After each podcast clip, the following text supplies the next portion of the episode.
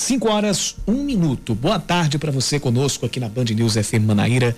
Você que está no FM 103.3, no bandnewsfm.com.br e também no aplicativo Band Rádios. É hora de mais um Band News Manaíra, segunda edição, num dia de notícias muito, muito, muito importantes aqui para Paraíba e também para todo o Brasil. Vamos juntos, eu e Yuri Queiroga, você do outro lado do rádio e ela, Aline Guedes, que já está conosco aqui nos microfones. Tudo bem, Aline? Boa tarde para você. Boa tarde, Yuri Queiroga. Boa tarde aos ouvintes da Band News. Hoje, quinta-feira, dia 14 de janeiro de 2021. A gente tem muito a falar, muito a noticiar, muitas dessas notícias, né, Yuri, que não nunca gostaríamos eh, de trazer. Mas enfim, vamos, vamos juntos até às seis da noite com as principais notícias do dia.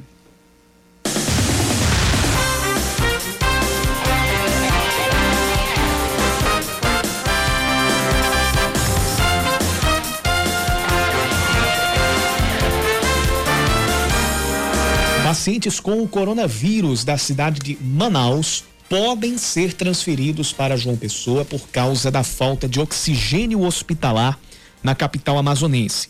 Porém, a Secretaria de Saúde do Estado acabou de informar que não está confirmada essa vinda. Existe a possibilidade, mas não está confirmada a vinda dos pacientes. Mas foi confirmado que houve um contato por parte do Ministério da Saúde.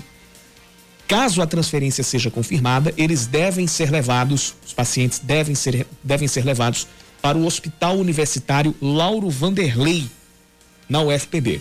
A logística para a acolhida e a transferência dos pacientes já está sendo viabilizada, o que inclui o transporte desde o aeroporto Castro Pinto, na Grande João Pessoa, até o HU. Essa informação apurada pela equipe da Band News FM Manaíra e também da TV Band Manaíra. O prefeito de João Pessoa, Cícero Lucena, diz que as estratégias para o início da campanha da vacinação contra a Covid-19 já foram traçadas e que a cidade estará preparada para o início imediato. Hoje, ele e outros prefeitos de todo o país participaram de uma reunião com o ministro da Saúde, general Eduardo Pazuello, por videoconferência. Segundo o secretário de Saúde da capital, Fábio Rocha, 22 ginásios já receberam contato da prefeitura para servir como postos de vacinação. Os municípios ficarão com a responsabilidade da logística para armazenar e, e aplicar as doses, enquanto que os governos federal e estadual serão os responsáveis pelo transporte e pela compra de agulhas e seringas. O governo, aliás, esse é, é o que, isso é o que cabe ao governo, aos governos estaduais. O governo federal fica responsável apenas pela aquisição das doses. A campanha de vacinação contra o coronavírus vai começar na próxima semana, entre quarta e quinta-feira. O governador João Azevedo afirma que a volta às aulas presenciais na rede estadual de ensino só deve acontecer depois do mês de junho. Ele falou que não há pressa quanto a isso e que o objetivo maior no momento é preservar vidas e proporcionar a chance de um melhor atendimento hospitalar. João disse que o ensino à distância teve, teve grande adesão e deve ser a opção mais viável para alunos e professores. A discussão sobre a volta às aulas na rede pública foi retomada a partir dos resultados do inquérito sorológico da saúde estadual, que apontou que 10% da população paraibana já teve contato com o coronavírus. Nos outros destaques do dia, foi enterrado hoje pela manhã na cidade de Monteiro o corpo do deputado estadual João Henrique do PSDB.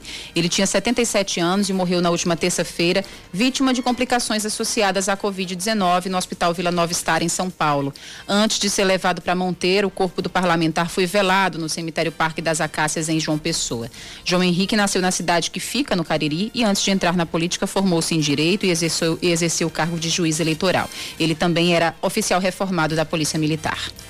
2.100 policiais militares são escalados para trabalhar na operação de reforço da segurança para a realização das provas do Enem na Paraíba. Drones também serão usados pela PM. O aumento no efetivo também deve acompanhar o maior número de locais de prova.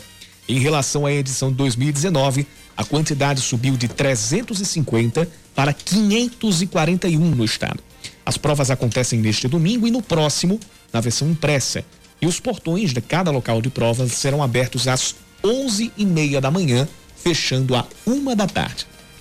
A Federação Paraibana de Futebol marca para amanhã a reunião do Conselho Técnico do Campeonato Estadual. O encontro com os clubes está previsto para as 11 da manhã em um hotel da Orla de João Pessoa. A reunião deve definir a data de início e o formato do Campeonato Paraibano 2021. Em dezembro, uma outra reunião terminou com sete dos oito clubes da primeira divisão estadual assinando um documento a favor do cancelamento da competição por causa do não repasse de recursos do governo do estado. A Receita Estadual alega que os clubes têm irregularidades na prestação de contas do antigo programa Gol de Placa. São 5 da tarde, seis minutos, confirmando 5 e 6. Hora de mais um Band News Manaíra, segunda edição. Vamos juntos até às 6 horas da tarde. E você participa conosco, mandando sua mensagem para o nosso WhatsApp. 991 11 9207. 991 11 9207.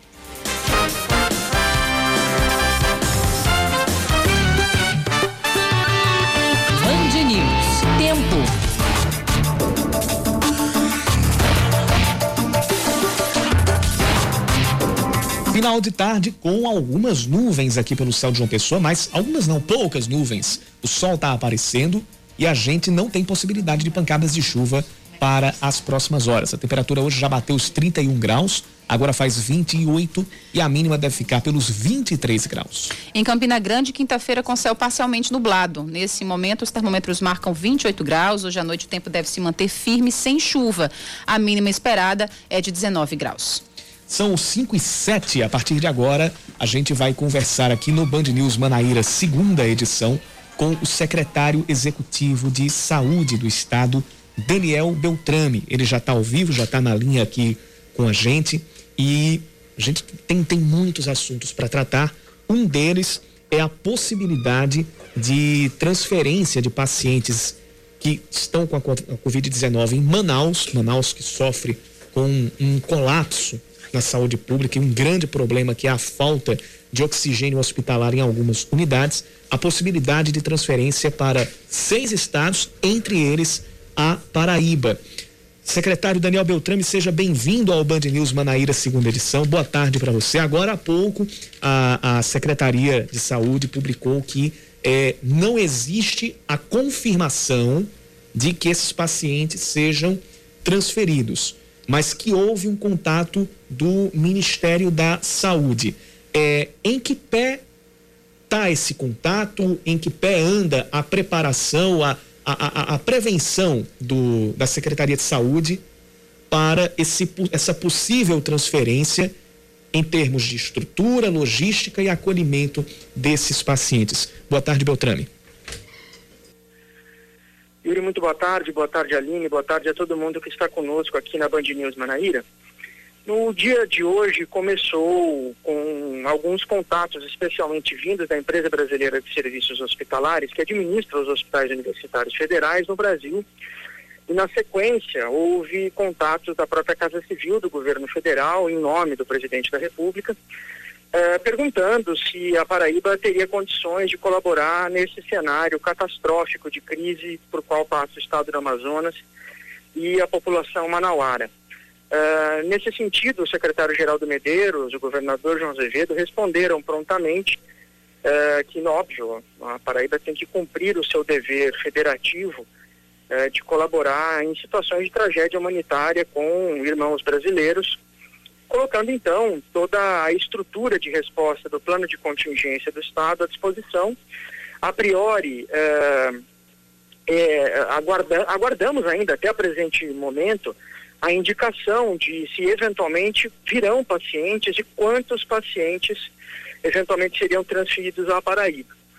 Nesse exato momento, é, a estrutura de resposta de crise montada no Estado já tem contatos, não só com o Hospital Universitário Lauro Vanderlei, que é uma unidade federal e a priori seria o destino inicial, mas também com as autoridades sanitárias aeroportuárias, a Anvisa, no aeroporto Castro Pinto, e óbvio que também nós já organizamos uma capacidade de resposta logística com unidade de suporte avançado para trasladar eventuais pacientes que cheguem do aeroporto Castro Pinto até o possível destino que é o Hospital Universitário Laura Vanderlei. Então a situação é, estamos, temos uma capacidade organizada, pronto, estamos aguardando o Ministério da Saúde, o governo federal, sinalizarem uh, se precisarão mesmo do apoio, quando serão, quantos, quando será, quantos pacientes chegarão.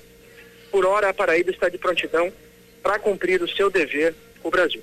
Secretário, é, o governador do estado, Wilson Lima, ele falou né, da possibilidade da transferência desses pacientes de Manaus para alguns hospitais e ele cita é, em algumas reportagens que ele concedeu hoje João Pessoa, né, é, representando no caso o estado da Paraíba, assim como Teresina, São Luís, Brasília, Natal e Goiânia.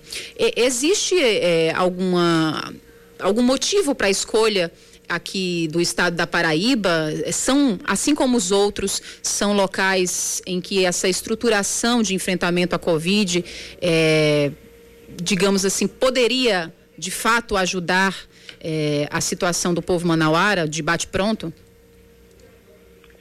Possivelmente, Aline, está é, se utilizando uma lógica é, de raios de ação para obtenção de respostas rápidas, né? É, alguns estados estão em situação difícil e estão mais próximos do Amazonas, como por exemplo é, o estado do Pará, o governador Helder Barbalho no dia de hoje fechou as fronteiras fluviais, né, acessos por rio entre o Amazonas e o Pará, então eu imagino que deva haver alguma dificuldade de suporte imediato. Então, desta forma, os próximos raios né, foram sendo alcançados. Então, o estado do Maranhão, o estado do Piauí, até que vão alcançando também aqui outros estados eh, do Nordeste. Então, eu imagino que isso deva se é, é em razão da, da do eventual planificação de contingência e de resposta.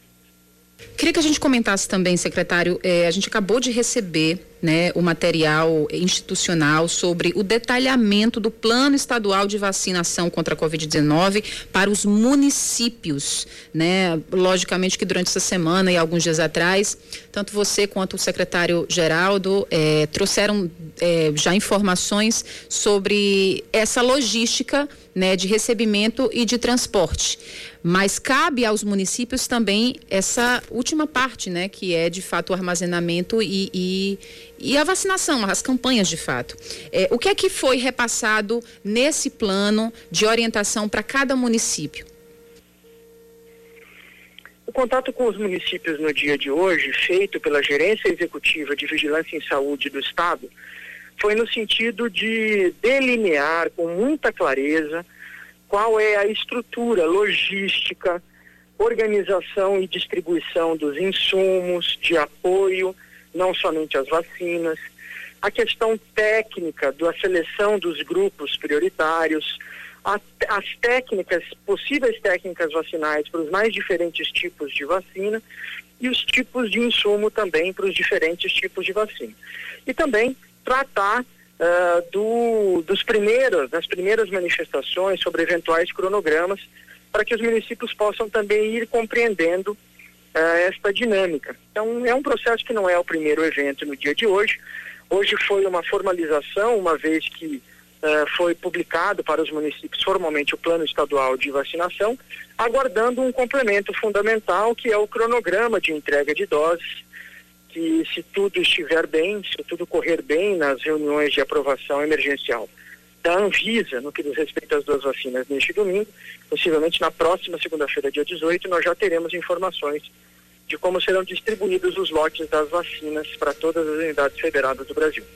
Hoje o governador João Azevedo também afirmou, comentou né, sobre a questão da, da possibilidade de voltar às aulas presenciais. Ele foi bem claro né, dar uma data para isso, que só deve acontecer depois do mês de junho. E colocou como critério né, para essa decisão a, o que apontou o resultado do perdemos a ligação. Felizmente a gente perdeu o contato aqui com o secretário executivo de saúde. A gente vai tentar refazer aqui o contato com o Daniel Beltrame, mas já depois de ter entrado em outro assunto muito importante, como a gente disse que é, é, é, é depend, dependendo do, do, dependendo não, os temas que nós temos para tratar rendem um programa inteiro hoje. Porque Totalmente. a gente tem a, a situação envolvendo a possibilidade de, tra de transporte de pacientes de Manaus aqui para Paraíba, é, tem o plano de vacinação, e aí a, a, a, notícia que todos nós gostaríamos de dar e estamos dando que vai ter campanha de vacinação, que há uma data para começar, que há um número X de, vacina, de doses a serem aplicadas já neste primeiro momento. É, e aí tudo isso gera também outras, outros subtemas, por exemplo, como a, as cidades, a estrutura que as cidades vão precisar ter para operacionalizar a logística e a aplicação dessas doses. Acabou de ser restabelecido aqui o contato com o secretário executivo de saúde, Daniel Beltrame. Secretário, é, lhe perguntava a respeito sobre essa decisão é, do governador João Azevedo da, do retorno às aulas presenciais da rede estadual de ensino, que só deve acontecer depois do mês de junho, justamente depois decisão né, que é anunciada é, após a divulgação dos resultados do inquérito sorológico. É, o senhor acredita que foi uma. Lógico, né? Acredito que o senhor vai dizer que sim, que foi uma decisão acertada, porque o senhor e secretário Geraldo sempre empunharam essa bandeira né, de tomar qualquer decisão a respeito do retorno das aulas somente após é, o resultado do inquérito sorológico seria decisivo, um fator determinante mas é, é, um, é, um, é um posicionamento que vem também diante de uma situação em Manaus que o Brasil assiste boquiaberto, mas que parece que precisou chegar a uma situação tão crítica, né, Yuri, para as pessoas se darem conta que ainda estamos vivendo a pandemia. Secretário, Manaus de hoje pode ser o Brasil totalmente de amanhã, se as pessoas realmente não, não, como diz o governador João Azevedo, não apressa para as outras coisas. Precisamos priorizar as vidas. É, o médico sanitarista Daniel Beltrame responde sim para sua pergunta com caixa alta. As brasileiras e os brasileiros precisam entender que o que nós estamos vivendo não é brincadeira. E que se nós insistirmos em não ter empatia, é, tomando todas as medidas de cuidado, esses eventos tristes vão chegar dentro das nossas casas. Nós, é muito sério o que a gente está vivendo no Brasil. E é claro que quando nós falamos em retomada de aulas com circulação de pessoas, e a circulação de pessoas no mundo da educação é brutal, representa um volume absurdo de pessoas. 19 alunos e um professor produzem 303 encontros em um só dia, 808 no segundo dia. Nós compreendemos o que nós estamos vivendo, mas mais do que isso, nós precisamos compreender que vida é um negócio inegociável é, e que nós não temos alternativa. A situação de controle da pandemia é uma condição sine qua non para que a gente possa pensar em retomada de aulas. A Paraíba tomou uma decisão que é não submeter as pessoas a sofrimento desnecessário nessa questão de ficar travando data para reinício. Hoje o Estado de São Paulo, pela vigésima nona vez, travou uma data de reinício.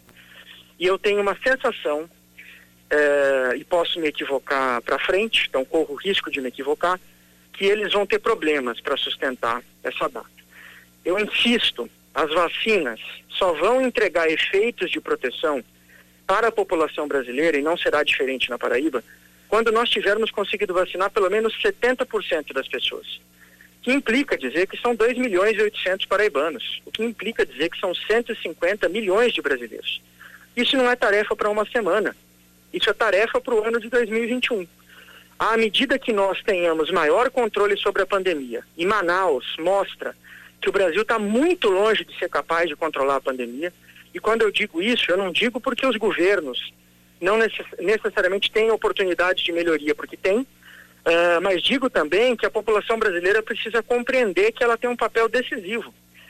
São as pessoas que viram esse jogo e elas precisam estar firmemente comprometidas com isso. E enquanto nós não tivermos uma situação de estabilidade pandêmica, ou seja, reduzir o risco sobre a vida das pessoas o máximo possível e podermos ver então um efeito objetivo é alcançar as pessoas que vão retomar presencialmente as aulas com vacinas, professores, alunos, eu imagino que seja uma temeridade. Como nós não tergiversamos com esse assunto de proteção da vida, nós não relativizamos isso por um fato exclusivo que nós temos dito com muita clareza.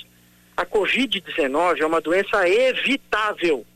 Morrer por uma doença evitável é a maior das tragédias possíveis. Ainda mais quando eu posso evitar com uma máscara. Imagine perder uma criança para a Covid-19. Eu tenho visto no, na imprensa relativizações, elas são muito menos alcançadas. O que eu explico para uma família quando eu perco uma criança para uma doença evitável? Esse tipo de relativização é descabida, chega a ser um escárnio, com o perdão da palavra. Nós não vamos negociar e tergiversar com a vida. Mais uma vez caiu aqui a ligação uh, com o secretário executivo de, de, saúde aqui do estado, Daniel Beltrame. E enquanto a gente tenta refazer a ligação, é, eu, eu ia comentar isso até antes da entrevista. É, o que ele falou a respeito de relativizar casos, por exemplo, em relação a crianças e até mesmo relativizar o uso de máscara, eu vou ilustrar com algo que foi publicado ontem no YouTube que eu vi hoje e que eu já fiz o meu dever de denunciar, denunciar esse vídeo no YouTube por ato nocivo ou perigoso, que é um vídeo, uma peça publicitária que incentiva as pessoas a deixarem de usar a máscara e procurarem o tratamento precoce. O mais grave de tudo, o incentivo, claro, com a musiquinha que foi feita, deixar de usar as pessoas tirando a máscara do rosto e com a hashtag queremos respirar. Nossa, que é isso? Foi gente. o maior escárnio, o maior escárnio que eu vi desde o início da pandemia. E é, eu tô falando isso depois de ter cumprido o meu dever claro. de denunciar aquele vídeo para que o YouTube faça também cumpra o seu dever Criminoso de cooperar isso, com a prevenção pública, porque isso não é opinião. Isso é prevenção. Isso é crime, isso é crime, criminoso um tipo de Você incentivar a morte é crime, gente. Estamos com, novamente, para que ele é, finalize a sua fala, com o secretário Daniel Beltrame. Secretário, já, já, já te ouvimos, já está na linha novamente. Como o senhor falava, é, é um escárnio, né? É, Aline, não há outra palavra possível. Eu, é, vocês, nós estamos juntos nesse combate há 11 meses, né? É, e, é, e, é, óbvio que todos nós estamos cansados. Os profissionais de saúde, então, não sei nem de. É verdade. Não dá nem para mensurar. Secretário. Nossa, tá ruim. Eu, eu, eu, acho que realmente, de novo, caiu aqui. É, a... mas enfim. É, é. é uma questão de telefonia mesmo, mas o recado foi claríssimo. É. E é como ele falou, né, Yuri? Se pra gente, se pra você, jornalista, vi, né, se deparar com uma cena dessa, negacionista, criminosa, é, de escárnio, que pisa é, na vida de tantas pessoas que perderam seus entes queridos, é, você já se choca. Imagina, pra como ele estava falando. Para a família que perdeu. E eu falo mais também para os profissionais de saúde, Yuri. São pessoas, hoje a gente viu cenas de médicos indo buscar é, balões de oxigênio é, em seus carros próprios. Pessoas fazendo técnicas é, de, de, ventilação é, arcaicas para tentar salvar uma vida, fazendo de tudo. Essas pessoas estão cansadas, estão exaustas e ter que se deparar ainda por cima com esse tipo de gente medíocre, pequena, criminosa, vil. É, é, não tem, não existe palavras para isso. Assim, eu acho que é muito importante que se diga e eu falo aqui como Aline, como pessoa, que estamos à deriva.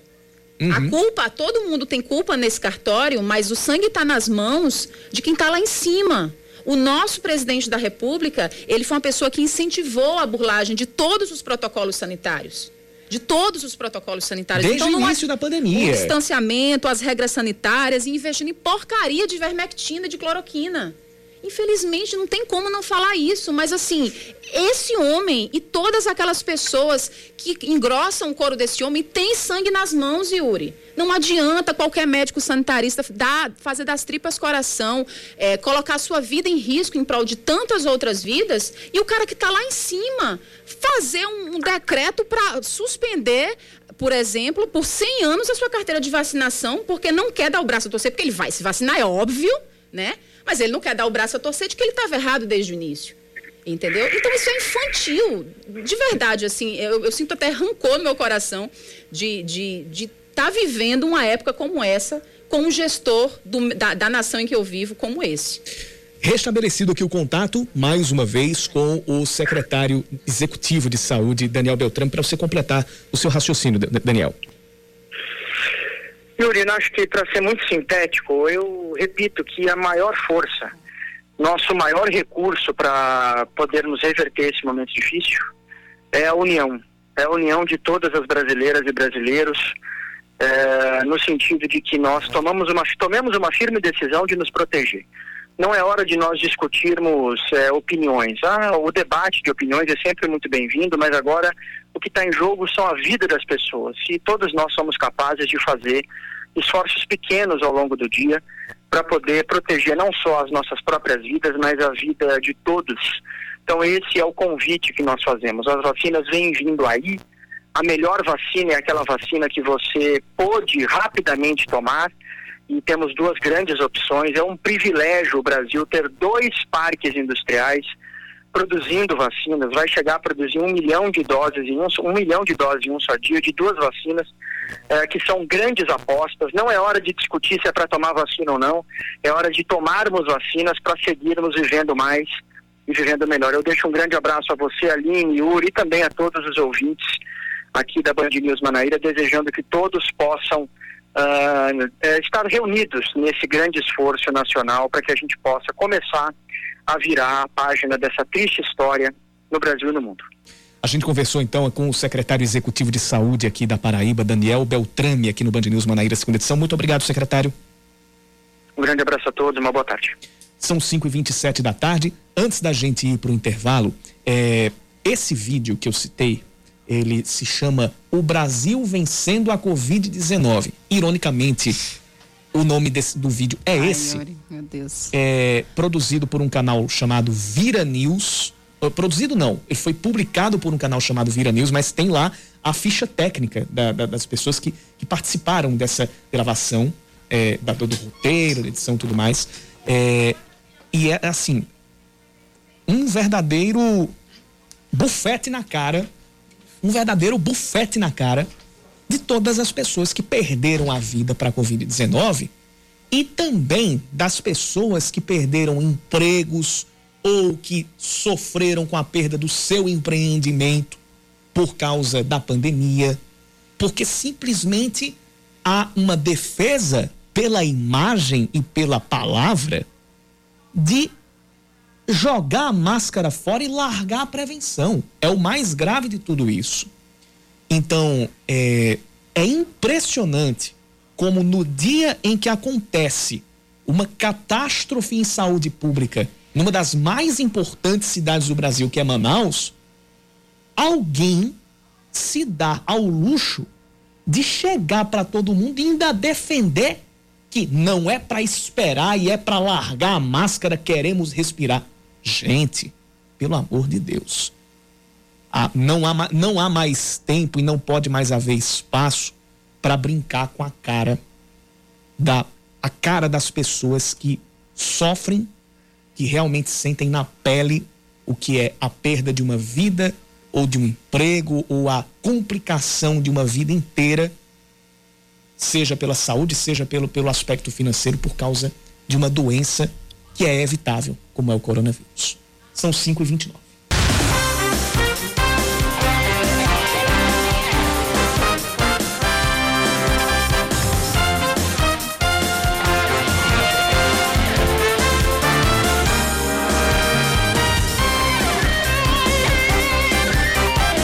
Em ponto 5 e meia da tarde, a mãe de quatro filhos que foram envenenados ao tomar suco em casa em Bahia confessa que foi ela própria quem colocou chumbinho na bebida. Ela também disse que tomou a mistura depois dos filhos e que fez isso numa atitude de desespero por não ter condições de alimentá-los. A mulher de 38 anos contou que está desempregada e que o valor da pensão que recebia do pai dos filhos dela diminuiu. Os filhos, com idades de 2 a 18 anos, foram internados no hospital de trauma mas já receberam alta e estão com outros familiares. A mãe permanece hospitalizada sob custódia, já que foi presa em flagrante por tentativa de homicídio. O senador paraibano José Maranhão, do MDB, volta a ser sedado e a respirar com a ajuda de aparelhos.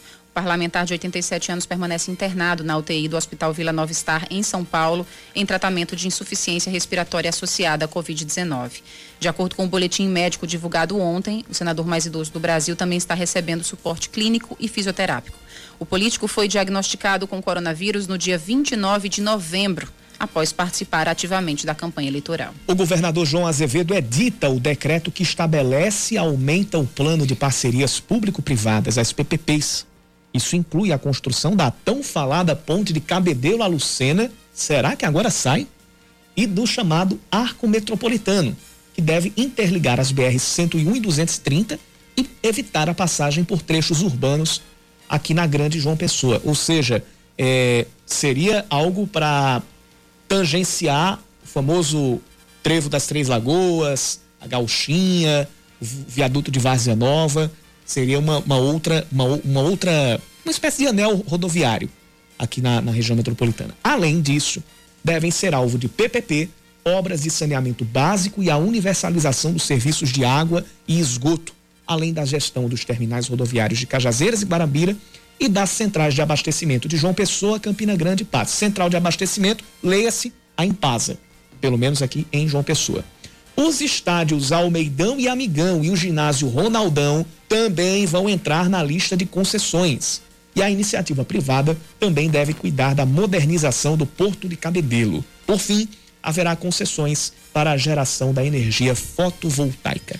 Começa hoje o período de defeso do caranguejo sá na Paraíba, ou seja, a pesca passa a ser proibida. Equipes do Ibama vão intensificar as fiscalizações para evitar a pesca e a venda e quem for flagrado descumprindo a restrição pode ser multado em até 100 mil reais. Para 2021, o defeso do caranguejo sá foi instituído em quatro períodos, de 14 a 19 de janeiro, de 29 de janeiro a 3 de fevereiro, de 28 de fevereiro a 5 de março e de 29 de março a 3 de abril. Com 17 casos de Covid-19 no elenco, o Guarani de Campinas pede o adiamento do jogo contra o Cuiabá pela Série B do Brasileirão. O Bugre afirma que tem apenas 12 jogadores disponíveis para a partida, um a menos do que o exigido pela CBF. Cuiabá e Guarani estão com a partida marcada para as nove e meia da noite de hoje na Arena Pantanal, lá em Cuiabá.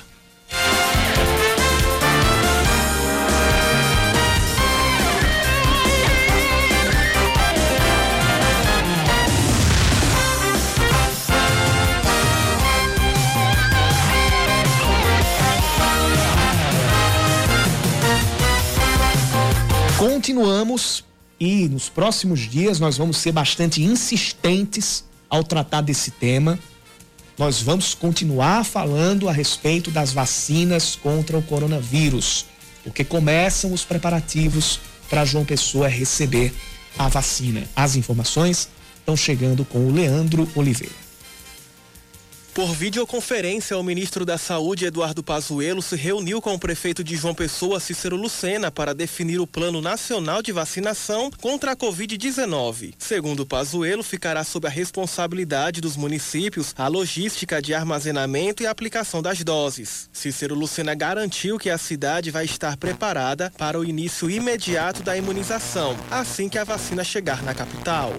Nós já traçamos todas as estratégias necessárias para que nós possamos fazer a nossa parte, que é armazenar na nossa rede fria, bem como a aplicação em postos que serão devidamente informada a toda a população para que a gente possa, de forma mais rápida possível, atender aquele grupo que foi definido pelo governo federal no sentido de ser os primeiros a serem atendidos. De acordo com a Secretaria Municipal de Saúde, 22 ginásios esportivos já foram comunicados para servirem de espaço de vacinação. E com a proximidade do calendário escolar, o gestor ainda defendeu a inclusão de profissionais da educação no grupo de risco da Covid-19 para serem imunizados durante a primeira fase. Entre eles, nós inclusive defendemos que isso possa ser ampliado, por exemplo, para os professores ou os operadores da educação por entendermos que a educação também é algo prioritário e, mais do que isso, é essencial para a vida das pessoas. A reunião desta quinta-feira contou com a presença do presidente da Frente Nacional de Prefeitos, o Jonas Donizete. Ele deu detalhes sobre a entrega das primeiras remessas da vacina para prefeitos de todo o país. Os prefeitos poderão receber a vacina da AstraZeneca e aplicar todas as vacinas que receberem, porque daqui três meses nós já vamos ter outras remessas da AstraZeneca para fazer a segunda dose. Coronavac, as prefeituras receberão as doses, mas, por exemplo, se receber mil doses, vai aplicar 500, guardar as outras 500, porque depois de 21 dias terá que aplicar a segunda dose. Seringa e agulha. As 30 milhões de vacinas que foram adquiridas é de regulação de estoque. Caso algum município não tenha seringa, receberá a seringa antes de quarta-feira, que é a data para começar a vacinação. No encontro ainda ficou definido que o governo do estado será responsável pelo transporte e pela compra de agulhas e seringas e que ficará a cargo do governo federal a aquisição das doses. Serão 8 milhões até janeiro, 2 milhões vindos da Índia com o selo da AstraZeneca e outros os 6 milhões da Coronavac que estão em produção. A expectativa é que o Ministério da Saúde cumpra a promessa de tratamento igualitário para a distribuição das doses, alcançando a meta de imunização.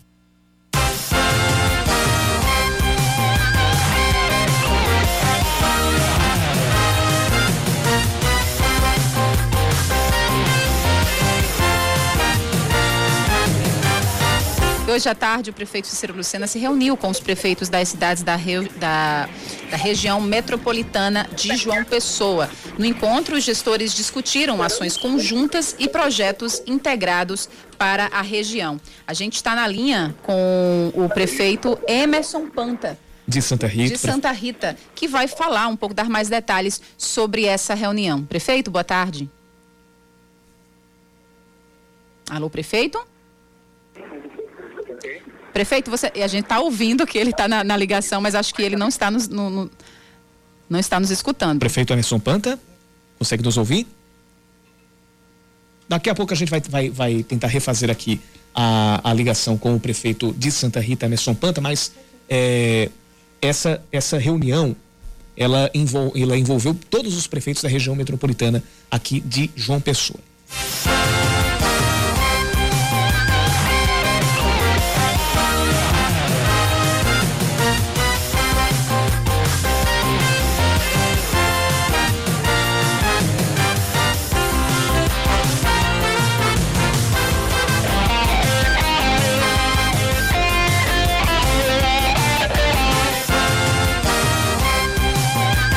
Respeito dessa, dessa reunião aqui, antes da gente tentar refazer aqui o contato com o prefeito de Santa Rita, uh, Emerson Panta, essa reunião ela, ela teve Emerson, Cícero Lucena, também Luciane Gomes, prefeita de Bahia, a, a, a prefeita de, de Cruz do Espírito Santo, também, as prefeituras de Cruz do Espírito Santo, do Conde e também de Cabedelo. Foram essas as cidades eh, que participaram dessa, dessa reunião da região metropolitana para discutir ações conjuntas e com toda a certeza com toda certeza teve na pauta a, a vacina, a campanha, o início da campanha de vacinação contra a, a, a Covid-19 e também táticas para que a região metropolitana tenha menos efeitos aqui da pandemia.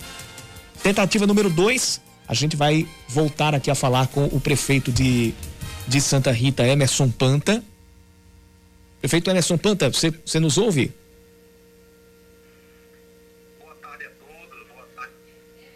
Bancada, Yuri, Aline, agradecer a oportunidade e dizer que estamos à disposição. Secretário, secretário não, perdão, prefeito, é, queria que o senhor desse mais detalhes sobre essa reunião que aconteceu hoje à tarde é, entre os gestores das cidades da região metropolitana de João Pessoa. Quais foram os pontos que vocês discutiram em relação a ações conjuntas, a projetos integrados para a região? Acabou de cair a ligação. Nossa, tá, tá tirando o é, da nossa a, cara a, telefonia, a telefonia hoje. hoje tá tirando onda. Poxa. Não diria aquela música, tá tirando onda, tá tirando ondinha. Só que não é só alegria, né? Não. Só que não é só alegria. A gente vai tentar a, refazer aqui o contato com o prefeito de Santa Rita, Emerson Panta.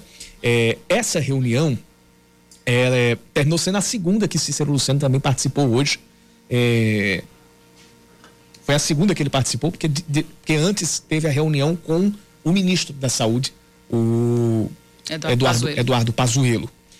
A gente vai fazer o seguinte, a gente continua aqui com o Band News Manaíra, segunda edição. Daqui a pouco a gente tenta aqui conversar com o prefeito de Santa Rita, Emerson Panta. São 5h41 e brevemente a gente vai mudar de assunto. O assunto agora é o Enem.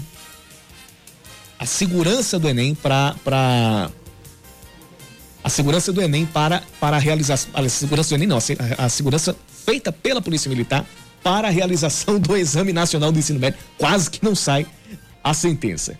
Pois é, 2.100 policiais militares vão trabalhar neste domingo aqui na Paraíba, que é o primeiro dia de provas. O Major Oneber Elias, que faz parte da coordenação dessa operação, explicou que haverá policiais em todos os locais de aplicação das provas. Que ficarão responsáveis tanto pela escolta das provas, porque elas chegam escoltadas ao local de aplicação e depois retornam para a correção também devidamente escoltadas, quanto no que diz respeito ao policiamento ostensivo externo. Então, em cada local de aplicação haverá sim a presença da Polícia Militar. Em relação à edição de 2019, o efetivo aumentou de 350 para 541 militares aqui no estado. Isso para acompanhar a, o maior número de locais de prova. É importante frisar que nós tivemos um aumento considerável, acima de 40%, nos locais de aplicação e com isso demandou também um emprego especial do policiamento. Frise-se que não haverá nenhum prejuízo para o que nós chamamos de policiamento ordinário, onde o cidadão poderá continuar acionando normalmente o telefone de emergência 190, porque nós colocamos um policiamento extra para que dê a devida atenção à Operação Enem. Por conta da pandemia, a PM também vai usar drones para evitar o surgimento de aglomerações. A utilização de tecnologias como o drone, sobretudo no que diz respeito à fiscalização em relação à aglomeração. Além disso, nós teremos também a instalação de três centros integrados de comando e controle, um em João Pessoa, de onde também nós coordenaremos todo o estado, além de um outro em Campina Grande e um terceiro centro na cidade de Patos. As provas acontecem neste domingo e também no próximo, na versão impressa, e os portões de cada local de prova serão abertos às 11h30 da manhã, fechando a uma da tarde. Detalhe: o Tribunal Regional Federal da Terceira Região manteve a realização das provas depois que o desembargador Antônio Carlos Cedenho negou um recurso da Defensoria Pública da União para o adiamento do Enem. A decisão destaca que as datas de realização do exame não foram uma decisão isolada e política do Ministério da Educação. Segundo a decisão, houve a participação de setores diretamente interessados no Enem inclusive estados e municípios, dando legitimidade e representatividade para a nova data de realização. Inclusive, houve a, a possibilidade de, de, uma, de um adiamento do, do, do Enem, é, por causa. E aí, quem, quem teve levantando a bandeira, principalmente, foi Manaus, por causa do, do, do caos que está tá vivendo a saúde pública manauara, mas não houve nenhuma, nenhum posicionamento até agora a respeito de um possível adiamento das provas. Então, é, vale aquele recado que a gente dá todo ano é, em relação à realização de provas, à abertura e fechamento de portas. Esse ano a gente vai ter as portas sendo abertas às 11h30 da manhã e sendo fechadas à uma da tarde, ou seja, elas vão abrir meia hora mais cedo do que abriram em 2019. A prova acontece a partir da uma e meia da tarde, mas os portões fecham impreterivelmente, impreterivelmente a uma da tarde. Você chegar uma, uma hora e meio minuto, o portão está fechado e você perde a prova. Você perde a prova para efeito de uh, classificação para vestibulares eh, por todo o país, para o SISU principalmente. Então é bom ficar atento a esses horários também. 15 para as 6, voltamos já.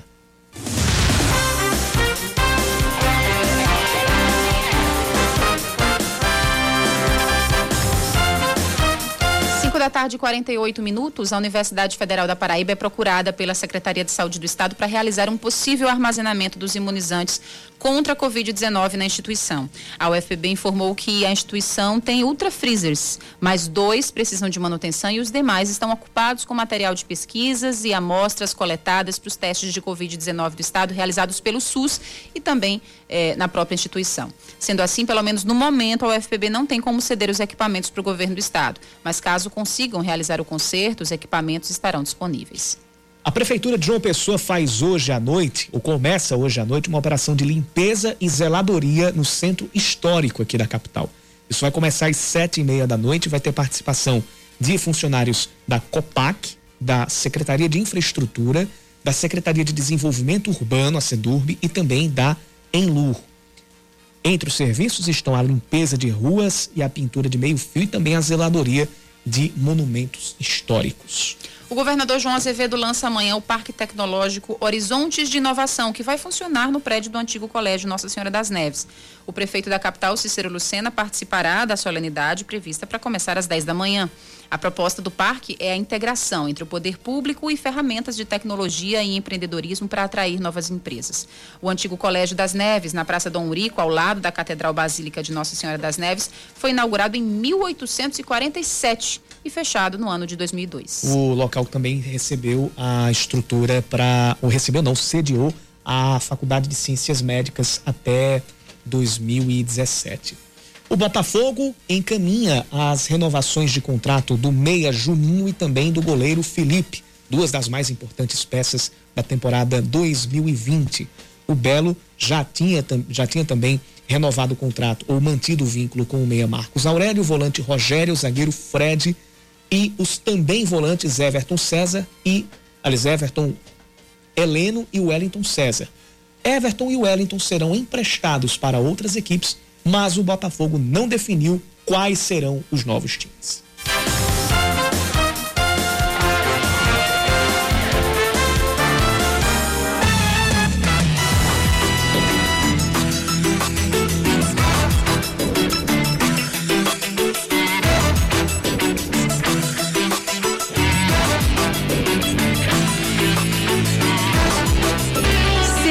Caminho.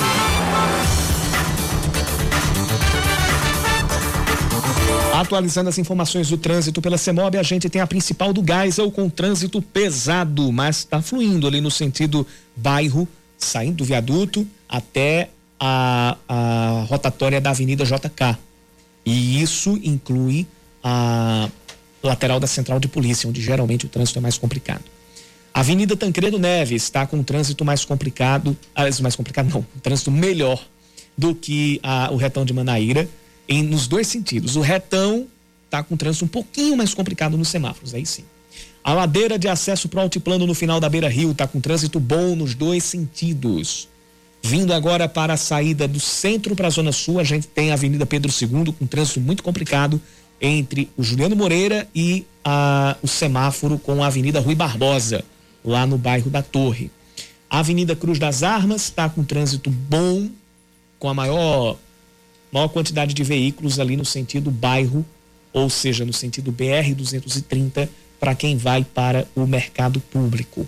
E a principal dos bancários está com trânsito intenso a partir do Carrefour, uh, no sentido centro-bairro.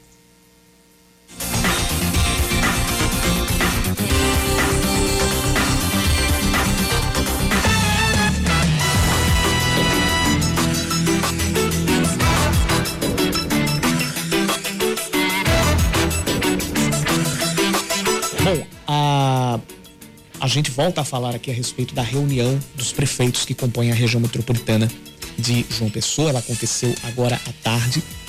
O prefeito Cícero Lucena, aqui de João Pessoa, esteve nessa, nessa reunião junto com os prefeitos da região metropolitana, e aí é, inclui-se Bahia, Cabedelo, Conde, Cruz do Espírito Santo e Santa Rita. E nesse encontro, os gestores discutiram ações conjuntas e projetos integrados para a região. Prefeito de Santa Rita, Emerson Panta, conversou com a reportagem da Band News FM Manaíra e falou a respeito dessa reunião. A gente vai ouvir. É um consórcio que visa uma situação mais ampla entre saúde, foi discutido aqui vários pontos hoje, entre saúde, educação, mobilidade, é, é, novos projetos de, que envolvem TI, né, novas tecnologias, enfim, projetos mais amplos que foram discutidos aqui hoje minimamente, mas que iremos aprofundar em cada área é, assim que seja criado esse consórcio. Essa retomada do consórcio foi um dos principais pontos ah, tratados aí pelo, pelo próprio Emerson Panta que, que, restaram claros da, dessa reunião. E a respeito desse, desse, desse consórcio, é, ele, vai, ele vai ser feito com um parecer das procuradorias de cada município. É o chamado Condian, que tem um total de 12 cidades, de acordo com o prefeito João Pessoa, Cícero Lucena, e essas procuradorias serão as responsáveis por estudar a retomada ou a criação de um novo consórcio.